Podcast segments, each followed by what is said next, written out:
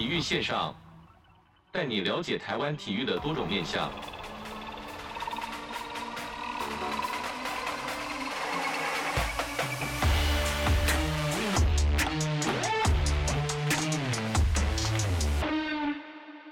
今天好球发烧星单元呢，再次来到这个新庄的富邦悍将主场，那来介绍一下这个优秀的捕手。先跟听众朋友介绍一下自己效力的球队、守备位置以及背号。哎，各位观众大家好，我是富邦悍将姚冠伟，我守备位置是捕手，我的背号是十号。那请冠伟先跟我们分享一下，是最初是什么样的契机让你从事棒球这个运动的？嗯，这个应该从小时候吧，因为在家里就是家里人都会看棒球，这样就无意间就是这样。看到棒球，哎，觉得打棒球的人都有一种魅力在，然后就是因为这样吸引我去，从国小就开始打球这样。那当初要从国小加入棒球队的时候，家里的的这个什么态度是算很支持吗？还是觉得好很其实蛮可怜的，因为这么小一个小个子的球员就要去晒太阳啊，去练接球等等之类的训练。其实一开始我我爸妈比较反，就是蛮反对我打球的这样，因为他觉得因为就是觉得念书比较好。然后就觉得希望我还是好好念书这样，然后我就是跟他讲说，那不然就是把棒球先当做兴趣这样子去慢慢的、慢慢的就是这样玩这样，就后面玩一玩就是玩出心得来这样，然后后面就变成是功课那边是越来越差，就是没有到越来越好，就反而是停滞这样，然后后面，然后因为棒球队的教练也有来家里找我说有没有兴趣就是参加这样。然后后面讲一讲，爸爸妈妈就是他们也同意，最后也是同意我打棒球这样，所以就是因为这样才开始一路打到现在。那其实，在国小的时候，说到之后看到职棒有很有那种打职棒有很有魅力的感觉。嗯、那在国小这种小拳的时候，就有那种氛围在吗？因为小时候小时候在打是比较无忧无虑，就是那种就是单纯开心快乐在玩球这样。啊，现在就比较会有一点。嗯，这个压力是什么时候开始呢？就是所谓的呃比赛压力啊，或者是而且我们比较现实，可能会或许有经济压力，那、嗯、或者是一些呃球迷的压力等等相关的很多压力综合在一起。嗯、你是从从什么时期开始觉得好像不能这么无忧无虑打 打棒球，要开始拿出真正的态度来了？从踏入社就是进社会的那一那一刻起吧，因为就变得比较不一样，就会变得是因为。领薪水了，就是不会是像这样无忧无虑，就是你要多负一点你的责任，因为毕竟人家请你来，就是希望你可以发挥出你最好的自己，这样帮帮帮忙公司、帮助球队这样。那比较好奇的是，就是说，就是在这个进职棒之前，包含这个青棒、青少棒、青棒的时候，这个阶段有没有想要过放弃棒球呢？嗯，放弃过棒球，就可能受伤的时候吧，因为受伤的时候会比较无助一点，因为是连球都不能碰，就是连你最喜欢的东西你都没有，就是可能连球都不能摸，也都不能动什么的，就是而且看着队友都在练习，都在比赛，就是心里就会觉得，为什么自己自己就是没办法跟他们一样，就是一直可以健康的一直在场，就是在最最喜欢的棒球上面做他们最喜欢的事情。当时是怎么去排解这个压力的呢？嗯，还是啊，就因为那时候受伤的时候是说连，就是因为那时候还小，然后又说如果要开刀的话，会就是会影响到以后以后自己的生长这样，然后因为那时候有想想过，那干脆要不要放弃棒球？很抉择呢。对，因为就是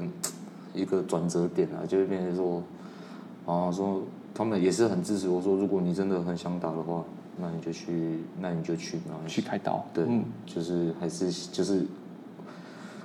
一直在背后支持的我啊，就是我后面也是听他们的决定，那我就是去开，就是去开刀，然后就是继续坚持做我想做的事情。那当时其实我讲到这个就觉得很厉冠，这个官伟很厉害，就是说学生时期就是已经是这个中华队的常客，那也拿下很多的这个奖项。跟我分享一下，从就是开刀受伤或者是拿到这些奖项，对你来说意义是什么呢？因为毕竟我们说运动员曲线嘛，都会有个低谷，然后在低谷的时候，你重点是那个往上爬的这个坡坡度能不能去坚持住？那看起来其实以结果来看，你都有坚持到这个顶点的部分。跟我分享一下，在中华队那个时期是怎么让你做到的呢？因为我觉得这都是人生的每，就是每一个站，就是一站一站这样，就只是让你去达到，就会让你觉得说，你是你是有这个能力，就是你会想要再继续一直往下一站前进，或者是往更高的地方去跑，就是给自己的不一样的动力，就是会告诉自己你是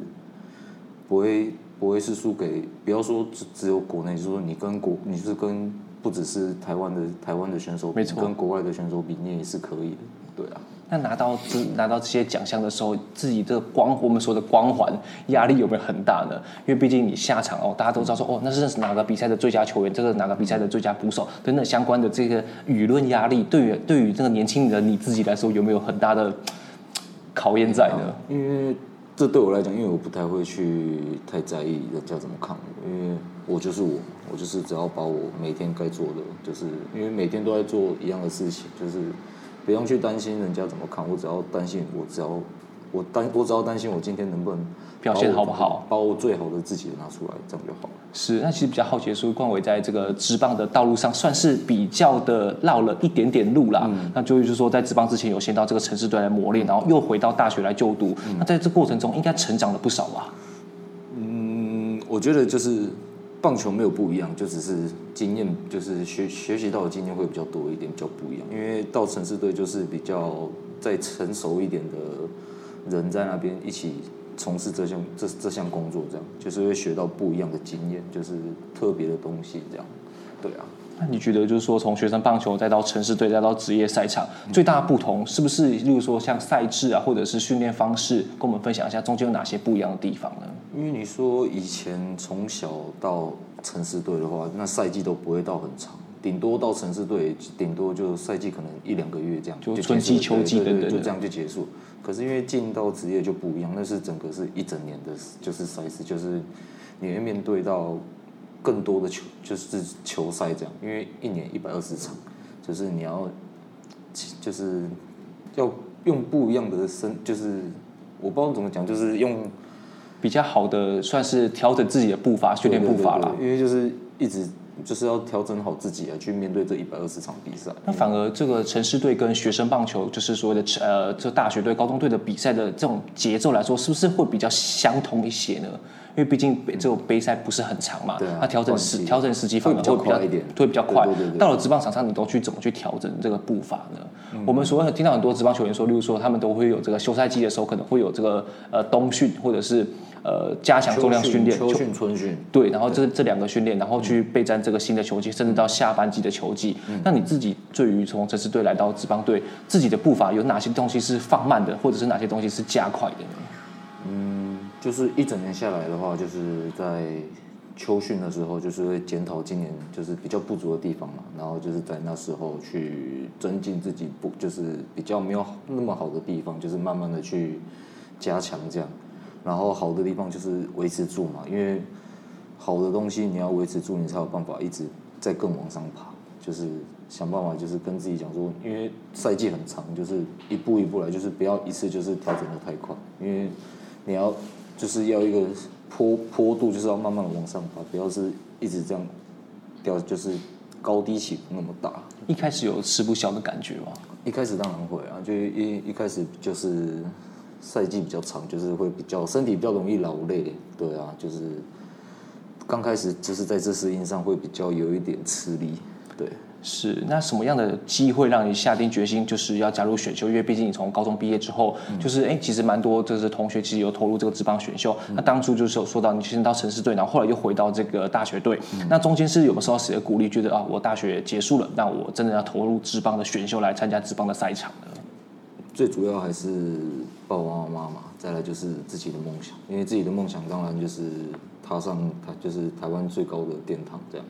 就是还是希望打球打那么久，当然就是拼一次看看，就是拼选秀，因为希望能够像以前小时候在电视上看到的，他们就是职棒选手这样，在上面这样就是。发光发热这样，比较好奇的是，这个就要中间问到说，为什么会加入捕手这个位置呢？因为捕手这个头脑跟这个眼观眼观四面，耳听八方，都要非常的专注，非常的厉害。那怎么会选择当到这个？因为你刚才讲说，这个读书好像比较没有那么的，后面就比较没有那么专心嘛。那其实反而就是你把那个读书的这个，其实因为你有思考逻辑的能力，其实是可以解读比赛的。那到捕手这个位置，当初是因为教练团去。呃，建议你来一些捕手，还是你自己本来就对捕手这个位置有绰绰有余的实力呢？嗯，因为应该是说从小的时候其实也有接触过捕手这一块，就是可能不是不是专职在这个地方，可是就还是偶尔会有来客串的。客串。对，然后变成是到高中的时候，就是家人他们希望我来练捕手，这样就一练就练到现在。对啊，就是刚好就是也因为练捕手这机会，我才有办法踏入职棒这个地方。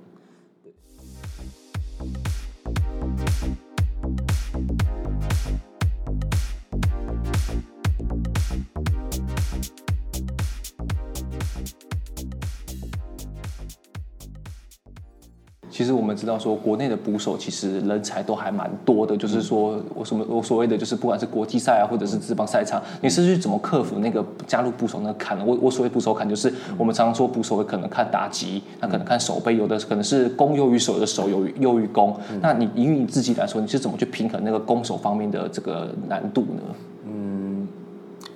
我自己的话，因为我觉得捕手在以前，在以前嘛，就是希望就是守优于攻，就是你打击弱一点没关系，可是你守备就是要好，因为你这样就是守备在在这方面就是比较不会，因为大家是守备是九个人都在上面，就是看着你，就是会有那种安定感，对，然后就到就是现在这个环境又不就是有可能又希望就是打击好一点捕手，当然我就是觉得取一个中间值，就是因为我可能。打比较好，我就是维持在打，然后手可能没有像打那么好的时候，我会去想办法精进比较不好、手背比较不好的地方，就是慢慢的、慢慢的把它修到最好这样。像讲到安定感，就是现在也是学长了嘛，其实蛮多这个年轻的投手学弟。嗯、那在这个场上，你是怎么去给他们信心的？如果万一有乱流，或者是今天比数摇比较近的时候，嗯、其实场上我们看到捕手都会就是把这个投手抠过来，就是哎、嗯，到底去怎么去聊一下？那通常你是怎么鼓励这些年轻的学弟呢？我们跟因为其实每每个人的个性跟当下的心情都会不太一样，就当然就是要靠私底下我们就是。跟他们多互动、多聊天，去了解一下他们的心里的想法是什么。然后，当然就是这当然有办法帮助我们在场上解读。对，就是了解他现在就是心理心理的状况是怎么样。如果可能他真的比较紧绷的话，我跟他就可能会上去跟他聊一下，他说：“哎，不要那么紧张好不好？笑一个，这没有什么。”他说：“你你今天很棒，只是可能人家可能打得比较好，那都没有什么。”对啊，因为有时候是要缓解一下他心里的那种紧张。是不是其实反而不是讲战术，反而都是在就鼓励他说，啊，其实下一颗有投进来就好，拼起来就 OK 了。对啊，因为通常就是可能策略那些我们赛前都大概都会沟通过，然后再来就是主要还是心理啊，就是可能自己真的因为这样紧张放不开嘛，就是希望就是自己就是能够帮助到他，就是疏解一下心里的那种紧张感。有没有觉得其实捕手都会有一种就心理治疗师的这个特质呢？因为毕竟要必须除了了，因为你不只了解投手一个，你场上另外这这些你都要了解。因为就是你不能只顾你自己，你要顾到投手，你要顾到其他野手，你不会是只有你自己顾好你自己而已。是，就是这方面会比较来的专心专专专精一些啦。对啊，就是会比较辛苦一点啦，讲讲这样。是，那讲到辛苦，就要讲到就是说，今年初赛这个场次有大幅提升，嗯、是教练团有给你一样什么样的目标让你去完成吗？嗯，今年的话，因为今年比较特别啊，就是在赛季刚开始嘛，就遇到比较多球队，就是遇到比较多状况，就是其实教练团也没有给予我什么样特别的目标，就是希望就是我自己去好好表现我自己，这样就是把我每天最好的我把它表现出来，这样就够了。反而这么这么紧绷，像是我们说上半季，现在下半季才开始嘛，嗯、上半季这么多频繁出赛，对、嗯、对于之前可能没有这么长才这么频繁出赛的情况下，嗯、自己的心态上面是怎么去调整的呢？因为毕竟我们说到可能呃一开一定一之前可能一个礼拜或者是几几就会有这个轮值表嘛，那现在变主力一号捕手之后，嗯、觉得每一场比赛每一个投手特性每一个打者特性都要去解读去了解的时候，嗯、这个负担会不会很大？一开一开始会比较辛苦一点，因为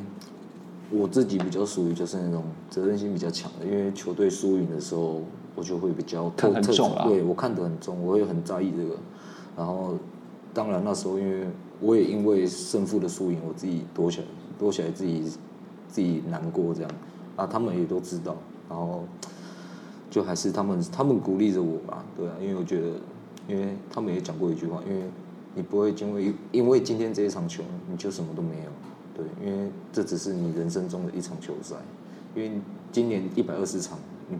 这只是其中一场，你要因为这一场连后面的比赛都没有，所以就是告诉自己嘛，就是说自己要打起精神，就是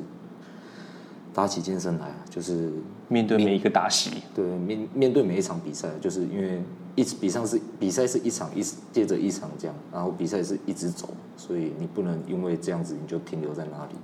对啊。平常有没有什么休闲娱乐呢？我好像知道富邦蛮多球员喜欢钓虾的，真的去钓虾场钓虾。他自己有没有平常有什么样休闲娱乐去排解这个比赛的压力、胜负的压力呢？嗯，我会比较属于我钓虾、钓鱼都会，然后再来我会蛮常泡在咖啡厅的，因为我觉得泡在咖啡厅我比较能够自己冷静下来，我可以冷就是自己去思考一些事情。对啊，就我喜欢自己思考一些遇到的状况，或者是可能这礼拜。就是投手他们，或者是自己打打的状况怎么样，就自己去思考一下。对啊，像队上有没有比较好的这些学长或者学弟，会比较常去做沟通的？我觉得每个都都蛮好的，因为就是不会分学长学弟嘛，私底下大家就像家人，然后就球场上就是只要是为了能够帮助球队，能够为了球队好，我觉得就是不会因为可能是学长还学弟，然后有就是有那种。隔阂，对，就是大家都是一家人这样。因为你大概算年纪跟辈分来说，大概是算富邦的中生代啦。因为可能上面还有几个学长嘛，那下面有新的学弟，那中间是怎么？有时候会不会看到学弟就是拼成这样，很感动，自己的这个身体也不由自主的一起一起来加入这个比赛呢？就大看到大家不放弃的时候都会啊，因为不管是比较资深的，或者是比较年轻的。就是看到大家就是为了想要共同的目标去赢比赛，对，去想要去赢得这场比赛，就是去努力那种感觉，就是自己也非常痛快。对，就是想要一起帮，就是帮助帮帮助这个球队，就是达到我们想要的。对啊，没错。那在一路棒球路上，有没有哪一个时刻或者比赛是你永生难忘的呢？永生难忘的。像我刚刚访问以晨，以晨就说他这个手打席就打全垒打嘛，嗯、就是在职棒场上非常印象深刻的。嗯、那你自己呢？其实这个比这个今年职棒也蛮多年的。嗯、那有没有哪一个这个时刻？那其实少棒就是在学生棒球的时候也算了。有没有哪一个打席或者哪一个守备时刻是你觉得哇那个时候感觉是非常非常的难忘的呢？我个人是比较还好，因为我不太会。自己就是那种英雄主义，因为我觉得只要是球队赢球，就是都特别开心。我发现捕手都有这个特质，像我访问就裴峰或者是这个红军，嗯，然后甚至戴安，其实他们都有这个，都是讲这样一样的话。其实他们不会在乎个人的数据，啊、反而就是就像你说的，把他拉到一个中间值平均，反而是安安定投手或安定野手们，这个比赛才能再继续下去。嗯，那其实我觉得自己那有时候觉得自己个队都不会有一点追求个人成绩的感觉吗？比较不会，因为当然，这是我受逼问啊。因为其实数据是，其实也是跟我说的所谓说的合约啊，或者是跟这些其实都有点相关的关系。然后当然就是因为你能帮助球队赢球，当然你机会就多。是对，那就当然就是希望说，就是数据就是不用。我自己是觉得我不会去太在意数据呈现出来是怎么样，可是我只要我只在意我能不能帮助球队赢球，能不能帮助投手们，对，我能不能帮助球队，这是对我对我来讲是最重要的事情。那在这个职棒赛场上，有没有哪一位的前辈或者是呃学长或者是学弟，也是有没有是学习或者效法的对象呢？把他视为一个学习的对象。学习的对象哦，嗯。以之前啊，之前比较小的时候，就是那时候，因为我蛮记得，印象蛮深刻，是那个二零零八年那时候吧。然后滚中神拜被那个加拿大冲中那个，对对对对，我对那个印象蛮深刻。我觉得他这么就是被撞成这样，还可以这样坚持下去，我觉得不简单，我觉得蛮厉害，我就觉得就捕手大前辈了。对啊，就会特别特别心里是特别会崇拜他这样。是，那在下半季这个球季已经开始积极了，有没有跟我跟我们分享一下，今年有没有什么目标去挑战呢？挑战哦，我自己是没有设限的，我是要告诉我自己，就是我能做，我能做多少，我就去把它努力做到最好。对啊，就是不要给自己一个设限，因为有时候你去设设一个目标的时候，你没有达到，或者是你达到了之后，你可能会因为你达到了而停止，然后或者是因为你没有达到而。丧失那个信心，就是告诉自己，你能做到哪里，你就去努力的去完成它，这样就好了。在棒球路上有没有很感谢的教练、家人、老师们，或者是队友们？有没有什么话想要对他们说呢？嗯，第一当然先感谢自己的父母嘛，就是他们一路走来这样支持着我。然后无怨无悔的这样就是帮助我，然后照顾着我，然后就是只能跟他们说，就是感谢再感谢啊，对啊，因为能走到现在，他们是最最大的功臣。然后我也想感谢一位家人，就是之前在古堡的周家人，然后现在去新北市，因为他真的是对我来讲是我人生中的一个贵，就是贵人这样。对啊，是真的，真的有他，我才有办法走到现在。他真的对我帮助蛮大的。应该现在时不时都还会跟教练来去聊天吧？对，聊一下最近的情况，他给你一些，其实反而到这个程度，反而不是球技上的指导，反而是心灵这个 men's talk 的感觉，对不对？反而是一些意意见的交换。对啊，或者是跟他那边就因为还是会看，因为现在社群媒体很发达嘛，因为他现在也都是在带中华队啊，或者是因为他现在才刚转去城市队这样，对，没错。对，然后有时候就跟他聊一下。然后咪就是跟他蒙拉塞也好啊，然后约出来吃个饭，因为有时候只是 想要找个人聊聊啦。对，就是还是需要需要他来当我的心灵导师啊。没错，其实教练对于选手的影响来说是非常非常大的，尤其到了职棒赛场，嗯、就像我说的，反而不是球技上的讨论，而是心灵上的这个 men's talk。对啊。那与你一样，就是从小开始开始就打棒球，对于小朋友们有没有什么酸甜苦辣可以跟他们分享的？给他们加油鼓励一下。我觉得。就因为现在小朋友就是，我只想跟他们讲说，就是去享受棒球，因为打球你就是只要无忧无虑的去玩你最喜欢的棒球，这样就好，你不用去想太多，然后就是不要不要放弃任何机会，对，不要去让让就是让放弃每一个机会，因为球赛还没有结束，就是是输是赢我们都不知道，你只要坚持到最后一刻，这样就够了。对于支持你的球迷的球迷非常重要，不管是应援曲啊，或者是舞蹈啊等等，在场上其实都是大家都会跳，其实摇滚区大家都会跳。对啊。对于球迷们，你有没有什么话想对他们说呢？嗯，当然还是很感谢，就是球迷这样一路这样支持着我们，不管是球队状况好状况不好，他们也都是一路这样支持着我们。然后我也希望就是未来也是可以这样一直支持支持着我支持着球队这样。是，那今天很开心邀请到富邦悍将的捕手姚冠伟来到我们节目中分享他的棒球故事，冠伟谢谢你哦，谢谢，不会，谢谢，那我们下周再见喽，拜拜，拜拜。